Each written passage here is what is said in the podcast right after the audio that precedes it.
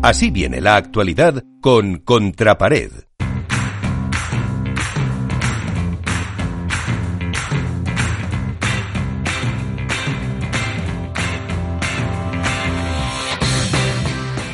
¿Con qué nos quedamos eh, de esta semana en la que todavía ha habido algo de resaca de lo que fue Madrid, pero ya centrados en este Open de Alicante, ¿no, Iván?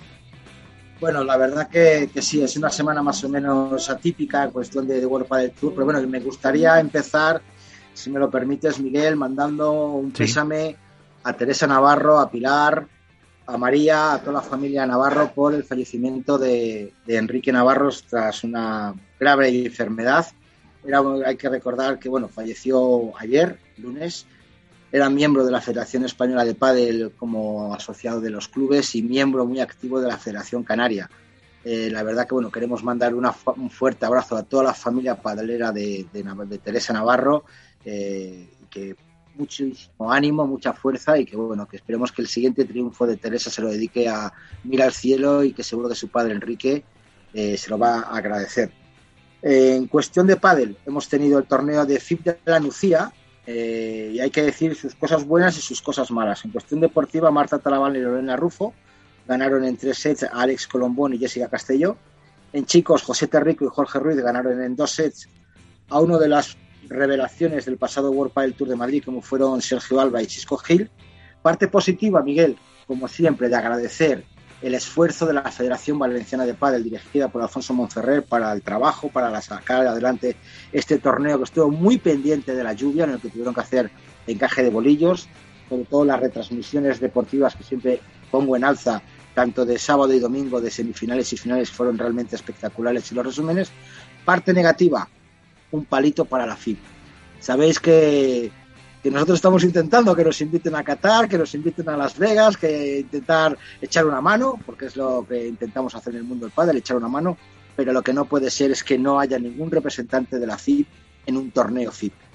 Que solo esté el responsable de redes sociales subiendo los torneos, subiendo los resultados, pero que no haya ningún representante oficial de la FIP para ver cómo se está haciendo el torneo, pues si se necesita algo, para las fotos, para algo. Yo creo que si es un torneo FIP, tiene que haber gente FIP en ese torneo.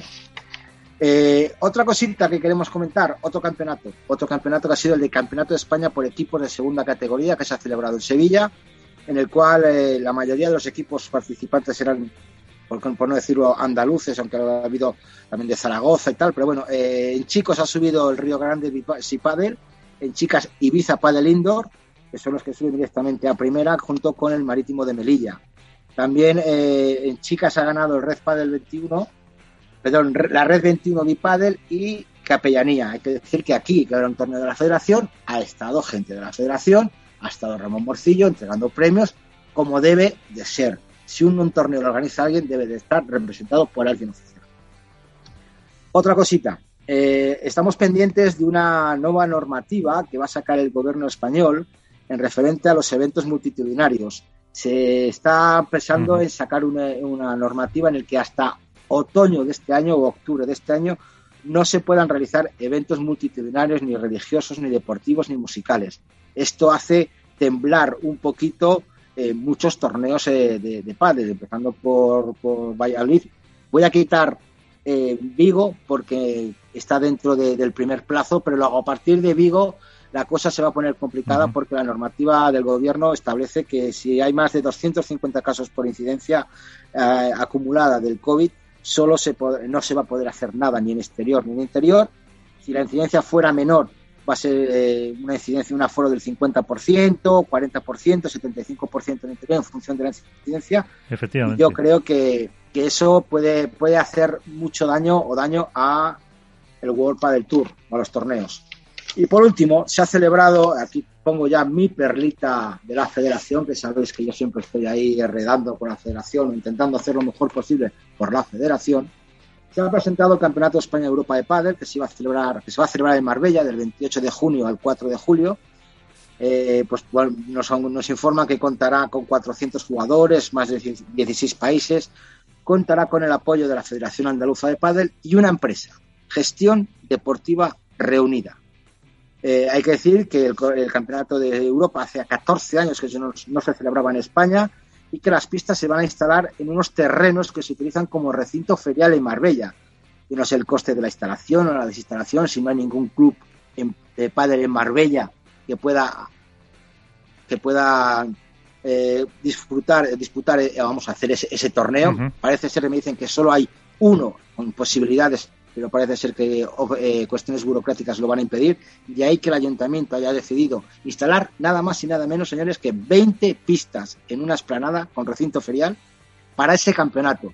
Me imagino que el rendimiento tiene que sacar algo. Ahí es donde entra la empresa Gestión Deportiva Reunida. Muy bien, señores, pues esta empresa es una empresa creada en Málaga, ni más ni menos que el 1 de marzo del 2021, o sea, hace, hace un, mes, un mes y medio.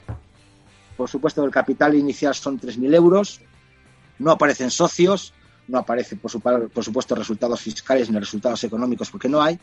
Eh, ¿Quién es el administrador único de esta empresa? Tachan, tachan. El administrador único de esta empresa se llama Juan José Gutiérrez Vicario. Este señor es el seleccionador español de pádel.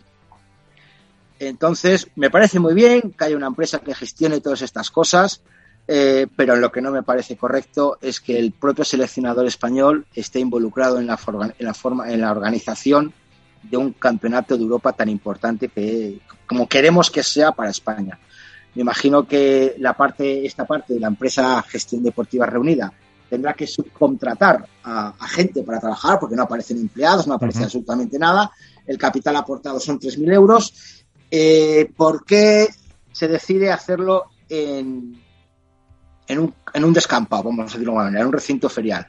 Primero, porque el ayuntamiento lo que hemos comentado, no encuentra un club adecuado, adecuado a las instalaciones que hay, no lo entiendo, y porque esta empresa, Gestión Deportiva Reunida, aparte de gestionar eh, el Campeonato de Europa de Pádel, quiere gestionar allí también las finales de las de la ASNP, de las, de las series finales de la ASNP. La serie nacional de pádel. Efectivamente, quiere gestionar otros torneos de la Federación Andaluza de Pádel, quiere gestionar, entonces se entiende que esa inversión que quiere hacer el ayuntamiento eh, va a ser un poquito más a largo plazo. También se rumorea, ahí lo dejo, me ha llegado, pero no es confirmable, que esta empresa, y más por la mano de quien viene, pues va a intentar, obviamente, que, que las previas de World del Tour de, de Marbella se realicen en esas instalaciones. Sabemos que Juan José Gutiérrez pues tiene buena relación eh, con, con José Luis Serrano y que bueno, pues que imagino que probablemente pues se ha concedido ese, ese, que me parece genial que todo esto se haga por en función del pádel, por el beneficio del pádel, pero no, voy a poner mi pero, no creo que sea bien visto que, el, seleccionador español forme parte de la empresa organizativa. Así que ahí lo dejo y esa es toda mi actualidad en este momento. Ahí está la exclusiva que nos da Iván Hernández eh, contra pared cada semana. Eh, que por cierto, luego también eh, no sé yo si eh, mm, al ser un contrato municipal, tendría que tener pues algún tipo de o ha salido algún tipo de concurso entre diferentes licitaciones. Sí, sí eso está oficial, eso está totalmente legal. Yo he hablado con las fuentes de la Federación Española de Padel, que es totalmente legal, ha habido un concurso, ha habido una publicación, ha habido unas ofertas, ha habido lo que sea. También sabemos, eh, y de muy buena mano, vosotros lo sabéis, que ha habido clubes que se han ofrecido a la Federación Española de Padel, pero que no han llegado por diferentes motivos. O sea que lo, único que a mí me, me, lo único que me choca es la creación de una empresa específica que parece ser que da la insensación. Igual no es así, igual me equivoco, igual dentro de, mañana por la mañana, después de esta noche, tengo una llamadita de teléfono, pero, a ver, no suena bien a que se cree una empresa específicamente justo antes de este Campeonato de España y con todo lo que conlleva. Mm, en realidad es que mm, es como si hubieran creado un club, un club de pádel en el ferial de Marbella. Correcto. Correcto, más o menos. eso. O sea que, y luego otra cosa que vosotros sabéis más, ¿realmente hacen falta 20 pistas para un campeonato? Pues, yo no, creo, pero en otros en otros torneos de esta índole incluso se han optado por dos clubes, dos instalaciones diferentes, no muy separadas entre sí y, que, y que puedan albergar la, competición. Entonces, no sé si es que lo quieren centralizar todo en un club, que por un lado lo veo hasta cierto punto lógico y bien, pero ya te digo, o sea, en Marbella hay otra cosa, ¿no? Pero clubes, clubes de padres supongo que habrá, entonces lo pueden hacer incluso en dos clubes que, que tengan entre ellos dos las 20 pistas que necesitan. A ver, se puede hacer también en Marbella y Fuengirola, Marbella y Mijas, que son distancias muy cortas, de apenas 5 o 10 kilómetros, que se pueden hacer así. Sí. bueno, lo quiere centralizar en Marbella, 20 pistas, 16 países, 400 jugadores. Bueno, al principio sí, pero al final, a medida que avanza el torneo, te vas a quedar, te van a sobrar 17. Sí, pero bueno, pues ahí está, y lo contaremos con la noticia de Iván. Eh, gracias.